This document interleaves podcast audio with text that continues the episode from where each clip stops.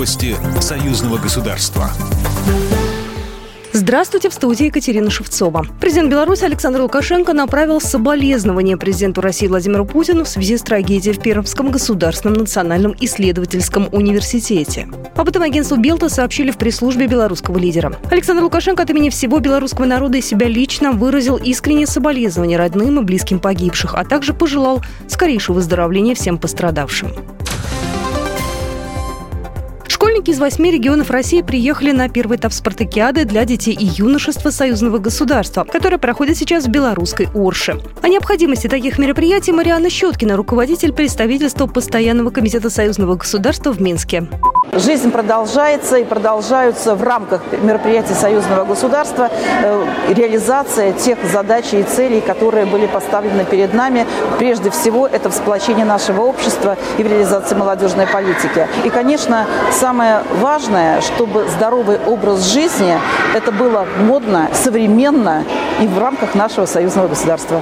Всего в первом этапе спартакиады участвуют 230 школьников, спортсменам от 12 до 14 лет. Участники проходили строгий отбор у себя в регионах. Результаты первого этапа спартакиады станут известны 23 сентября. Второй этап пройдет в Волгоградской области в начале октября. Там команда учреждений среднего профессионального образования проверит свои силы в плавании, настольном теннисе и бадминтоне. Третий и четвертый этапы пройдут в Гомеле и в Смоленске в ноябре. В них будут участвовать студенты вузов и учащиеся сельских школ.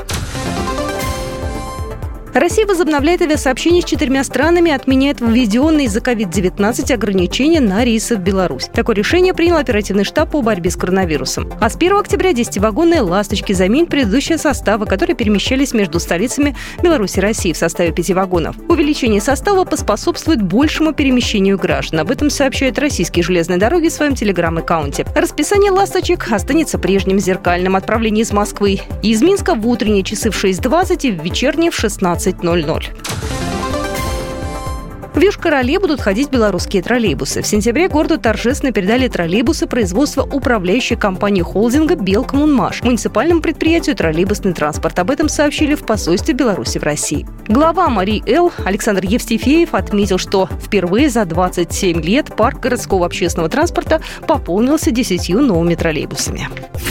Программа произведена по заказу телерадиовещательной организации Союзного государства. По вопросу размещения рекламы на телеканале «Белрос» звоните по телефону в России 495 637 6522. В Беларуси плюс 375 44 759 37 76. Новости Союзного государства.